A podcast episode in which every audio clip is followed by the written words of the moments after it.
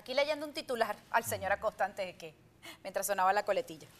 Sí, bueno, eh, primero que nada, antes de entrar en cualquier cosa, hay un usuario de eh, nuestra plataforma YouTube que se identifica con un nombre y un apellido similar al mío.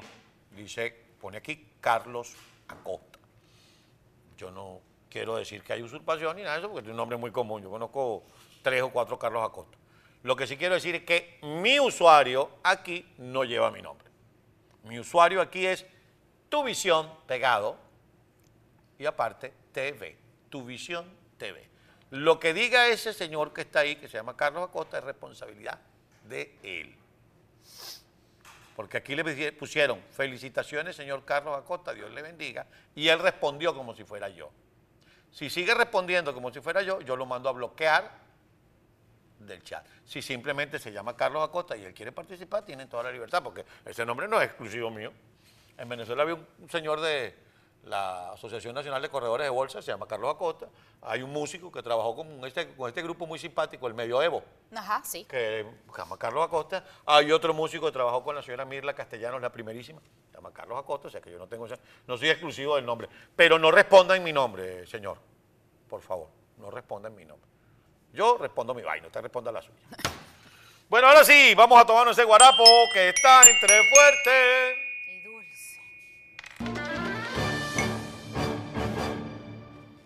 delicada situación. Pero antes que nada, yo quiero que usted lea ese... ese este titular que Porque tiene que ver con la situación de ambos países.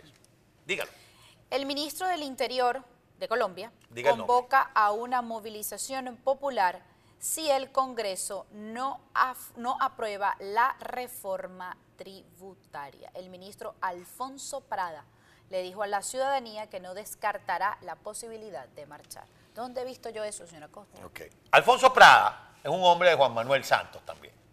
Fíjense ustedes con quién se ha armado Gustavo Petro. Es un hombre de Juan Manuel Santos.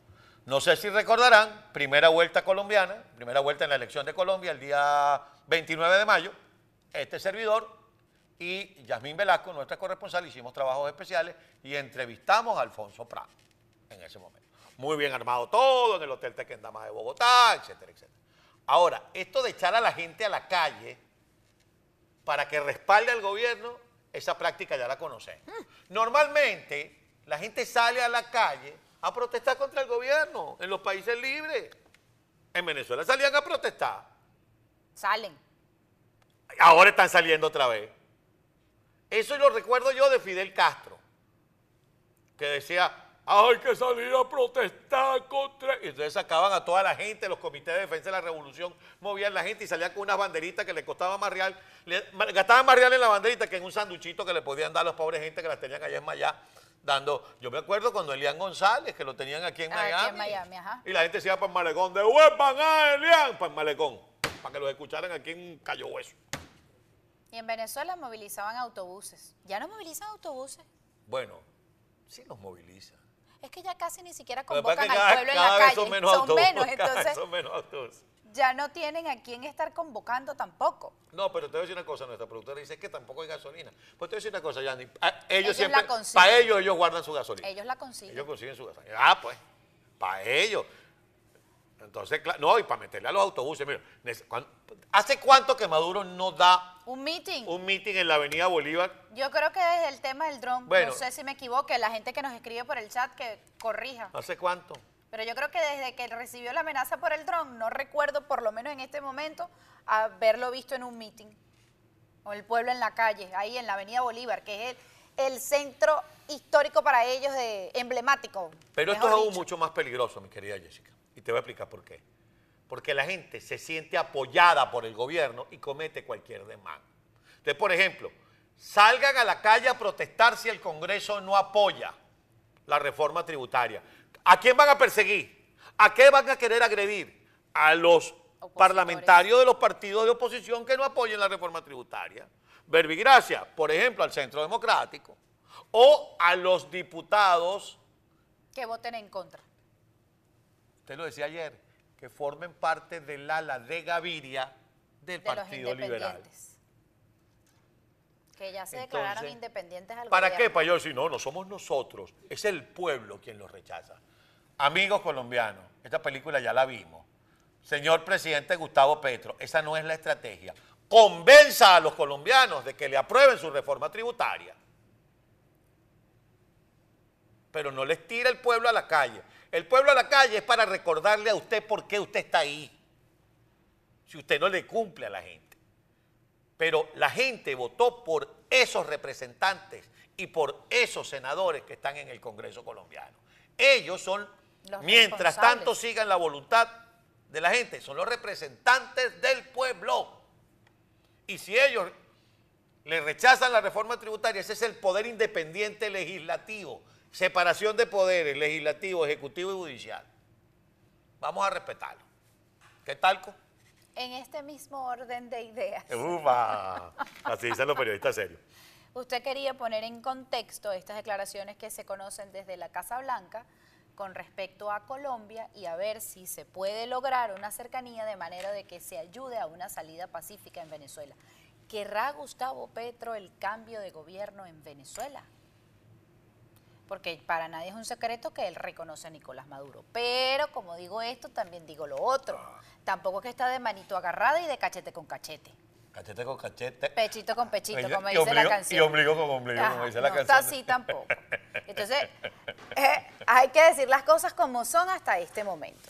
¿Y sí. Usted, ¿Y usted escucha esa canción? Ya, que usted escucha la de Bad Bunny para acá? No, señora Costa, pero yo tengo buena cultura musical. No solamente Bad Bunny. no, se vio, no, vio a Napoleón esta mañana con, no. Napoleón y Miguel Ángel Rodríguez esta mañana cantando Bad Bunny. Ese par de chamitos ahí. Voy a buscar la parte, quiero ver a Napoleón Bravo cantando Bad Bunny. No, no, y, Napoleón dijo además que Bad Bunny era el Serrat de esta generación. ¡Oh, por Dios! Dios, yo no sé. Yo respeto y Hasta ya no llego. Yo respeto y quiero mucho a Napoleón y a Ángela, a quien le envío un besote a Ángela y un gran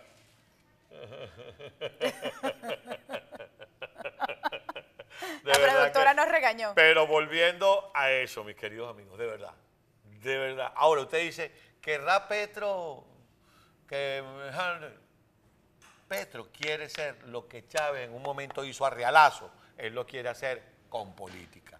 Liderazgo de una izquierda moderada y progresista internacional. Es decir, que el presidente Boris lo vea como un líder, que el presidente Lula, si llega a ganar las elecciones, lo vea como un líder, que el analfabeta funcional de Pedro Castillo lo vea como un líder, que Díaz Canel le baje la cabeza. Mm, eso lo dudo Se la puede bajar, ¿y sabe por qué? Porque Colombia puede producir los cobres que no produce la dictadura cubana. Eso, es la eso sí, esa dictadura cubana son los propios chuletas ahumados, son unos zánganos, unos vividores. Por eso... Por, eso dejaron a Venezuela seca. Por eso no sé si realmente le bajen la cabeza. Yo no, bueno, no sé, no me ah, quiero y el otro, y el borracho de Nicaragua. No me quiero, no me quiero adelantar y especular, pero ¿usted ve realmente a Gustavo Petro sometido como tienen sometido a Nicolás Maduro ante los cubanos? No, yo, tampoco lo veo. Ellos le van, a, le van a tratar, por cierto, hay un tema que ya se está hablando en los medios colombianos y con esto nos vamos a la pausa, se está hablando del tema de los famosos espías que Cuba manda para todos los países de izquierda y le dicen al presidente de ese país, oye, mi hermano, si tú necesitas saber si tu propia gente está conspirando contra ti, viejo. ¿Qué va a hacer Gustavo Socio, mi hermano, vamos a tener que meterte aquí una gente del aparato de seguridad. Uy, si hace eso se fregó. Entonces le meten a uno que es entrenador deportivo, mentira, es espía. Otro que es médico, mentira, es espía. Otro que es, espía. Y es otro espía. Y empiezan a hablarle mal de ti, Prada. Y de ti, Benedetti. Pausa y regresamos. Qué intrigante eres, Canuano.